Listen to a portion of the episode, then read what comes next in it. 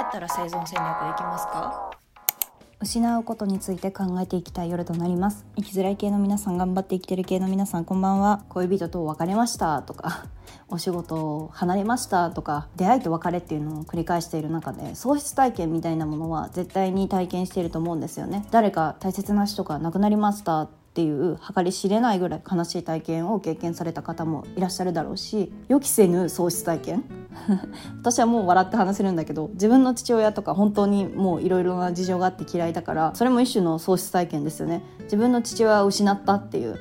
珍しいパターンだと思うんですが私はそうした方が生きやすいのでもう喪失してやったぜみたいな。ポケモンの話を借りて話すのであればポケットモンスターってさポケモンゲットした中で逃がすっていう選択肢があるじゃん。私の中で逃がすみたいな選択肢だったんですね。自分が虐待サバイバーの中で生き延びる選択肢の一つとしてこう逃がす。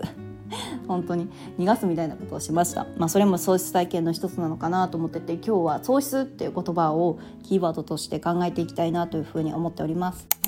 失うというとマイナスネガティブに捉えがちなんだけど私の中では結構ねポジティブに考えていて前に進むために捨てていく。流行っていた断捨離とかミニマリズムミニマリストっていう言葉であったりだとか私もねすごいね人生に迷っている時にミニマリズムと出会ったんだけどもう10年ぐらい前もうちょっと最近か世間では5年6年ぐらい前に言葉が台頭してきてミニマリストみたいな言葉も流行語にノミネートされたんだったっけ？なんか人気な言葉ですみたいな言葉に入選したと思うんだけども以前ぐらいからね知っていて当時はそんな YouTube 台頭してなかったので今を検索するとたくさん出てくるんだけどまあ主にブログとか見てましたね。一つの選択肢として物をすごい手放すっていう行為をしたんですその時に。もともと少数精鋭で生きていた人間なので他の人と比べてすっきり5トンとか 3トントラック満帆になりましたとかそういうことはなかったんだけどもちょこまかちょこまか手放していたからもともとケチ気質でもあったし。もその作業を通すことで物を捨てることで前向きになれるのはその作業を経ている時間が結構大切だなって思ったの。取捨選択する中で自分にとって何が必要なんだろうっていう向き合う機会をわざわざねリアルの生活の中で持ちようとしないじゃないですか。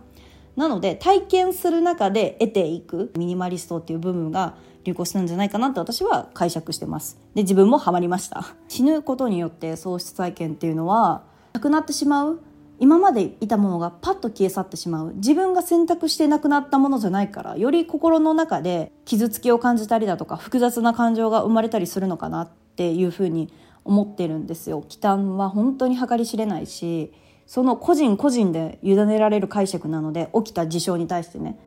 誰かがお亡くなりになるっていうことからだけじゃないんだけどもなので今まで話してきた喪失体験を総括するとまとめると人物の喪失人がいなくなる私みたいにポケモン逃がすみたいな感じで父親逃がすみたいな感じも人物の喪失だし物理的にというか生命的にお亡くなりになるっていうのも人物の喪失ですよね。あと私も経験があるけど友人を切られたとか切られた立場ね。私も切ってきた立場ではあるけどちょっと苦手な人とかね関わりを持つのがしんどいなと思ったことに対して「さよなら」って思いっきり言うんじゃなくて徐々にフェードアウトしていくみたいなのも人物の喪失。で2つ目はミニマリストとか断捨離っていう言葉を話してきたんだけどもその所有物をなくしていく喪失。あとは忘れ物してきちゃった落とし物してきちゃったっていうのも所有物の喪失ですよね。あとは環境の喪失。転職しましたとか卒業しました入学しました転居しましたっていうのもここに当てはまるかな？環境の喪失。あとは体のね喪失。あとは自分の自己イメージ。自分の考えている哲学的な部分だったりだとか自分の倫理的な部分だったりだとか大切にしている考えだったりだとかっていうものの喪失。なので12344つ喪失があるのかなと思うの。あえてカテゴライズするのであればね。ここの切り分けができると自分の中で生きづらいなとか人生辛いなとか大変だなって思っている中でも少し楽になれる一つ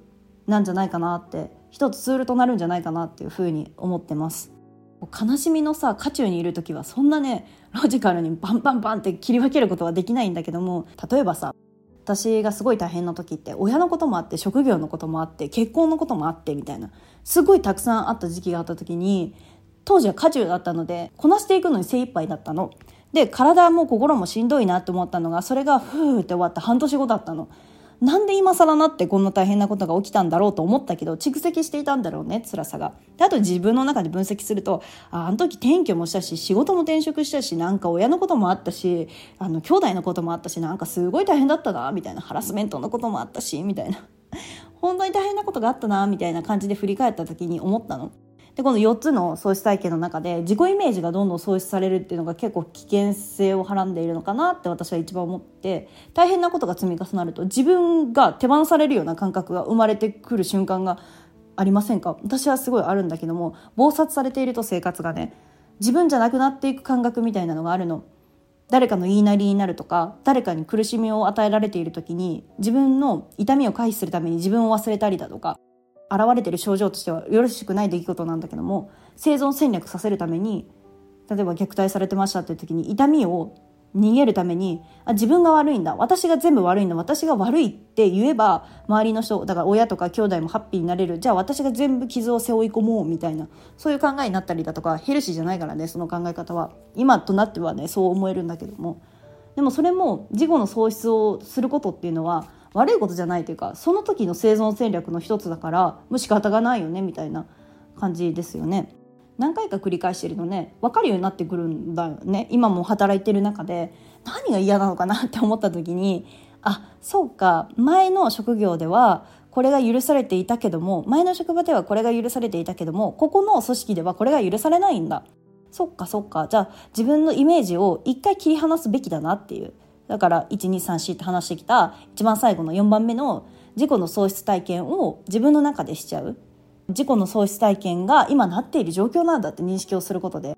何ヶ月か経って新しい環境下にも慣れている。じゃあ環境の喪失はもう自分の中で自覚できている。何が喪失体験として苦しみを感じているんだ。自己のこうイメージの喪失体験だなってこう分かることで私は楽になりますね。うん、カテゴライズすることが全てじゃないって言われるんだけども分けちゃうとねなんで自分が今この環境下なのに苦しみを感じているんだろう。過去の文脈からあるんですよば前転居もしたしそれはね苦しみを感じるだろうな。この喪失体験があったから悲しみ泣きくことは当たり前なんだなっていうふうに思います。妊娠することとかも私は産んだことがないので分かんないんですけどお腹がどんどん大きくなっていくとさきっと自分の体の一部じゃないものが大きくなっていくからまたそれも喪失体験の一つなのかなっていうふうに私は思ったんですね。友人が出産するにあたっていろんなお話を聞いていた中で。自分の体じゃなくなるみたいみたいなスピリチュアルなお話じゃなくてね。だって生活も変わるわけよ。だってさ妊婦さんになったらさ栄養的な観点でも妊婦期とか授乳期の過量みたいなのがあるのでタンパク質はいつもよりもこれだけ増やしましょう。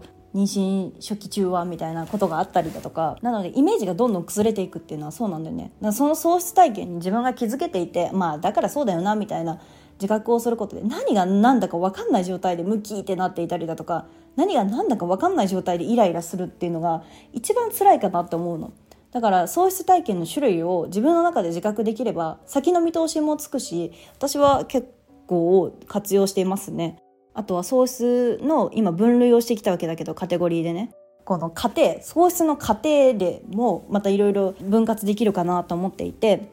ポケモンみたいに話しちゃうみたいなお話は実際に存在してるけども世の中で死ってなっているわけじゃないけども死亡ってなっているわけじゃないけども私の中でも死亡って決めつけちゃった。だからもう知らないところに住んでいて何をしているのかも何の職業をしているのかも知らない。兄弟がいようが自分の血のつながりのない兄弟がいようが知らないみたいなことがある場合っていうのも結構しんどくて自分の中で死んでしまえばいいのにとかすごい思った時期があったんだけどもでももう実際消え去るってことはできないわけね。いつザオラルされるか分かんないし。ドラクエの例えで申し訳ないけど。喪失体験を通すことで自分のことを破壊してしまう危険性もあるんだけども他の人の助けを求めたりだとか自分が一人で抱えすぎたなっていうことを自覚することで他者にねアウトリーチをしてもらったりだとか自分で助けを求めてもらったりした時に人間関係の中で親密さが生まれることもあるから悪いことではないんだよね喪失体験自体は。でコミュニケーションっていうのはさ喪失体験っていうのはコミュニケーションベースで測られるものだから環境がなくなりましたっていうのもその中で自分が築いてきたコミュニティがあるから悲しく感じるわけであって家族とかもそうだけども可能な限りさ自分の傷つきみたいなものを除外していきたいんだけどもそうはうまくはいかないよね。傷つけ合う相手と自分の中で傷つけ合わずにコミュニケーションを測るっていうことはほぼ不可能に近いわけね。だから可能な限り傷が少なくなるようにコミュニケーションを図るためにも自分は今こういった喪失体験をしたから悲しいと思っているんだとか分かりやすいというか分かりづらいかもしれないけど私はこれ恋愛とか恋人とか過去の彼氏が過去の彼女がみたいななんでそんなことで独占されてるんだろう人生をって思っちゃうタイプなので分かんないんだけども多くの恋愛ヒストリーとか恋愛バラエティーショーとかいろんな人が感動しましたっていう話を見てると、どうもこれ恋愛経験みたいなのが好きなようで、過去こういう恋愛経験があって悔しいと思ったから新しい恋人に活用して幸せになりましたよさ、ハッピーちゃんちゃんみたいな物語が感動しました全米が泣いたみたいな言われてて、私は結構それが嫌い。ひねくれすぎだな。苦手なんだけども、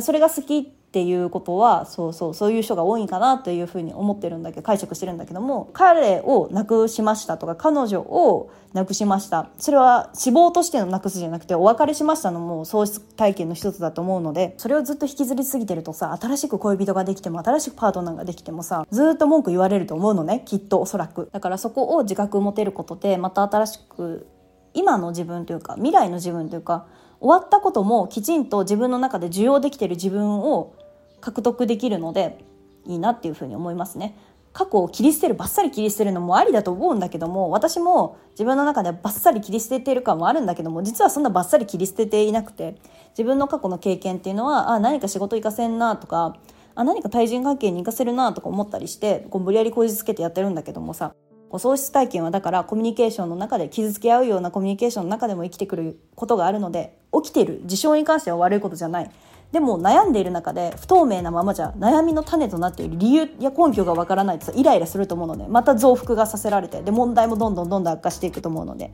で何が生きづらいなとかなんか悩んでるけど何なんだろう自分が悩んでる成分はって思った時にこの喪失体験の種類4つの種類人物の喪失また所有物の喪失環境の喪失体であったりだとかこう自分の考えてる哲学的なもの倫理的なもの道徳的なもの自己イメージっていうものの喪失っていうこの4つのねカテゴリーあ私これだったなみたいな風に思い出せるきっかけになれば嬉しいなと思って今夜は話してまいりました。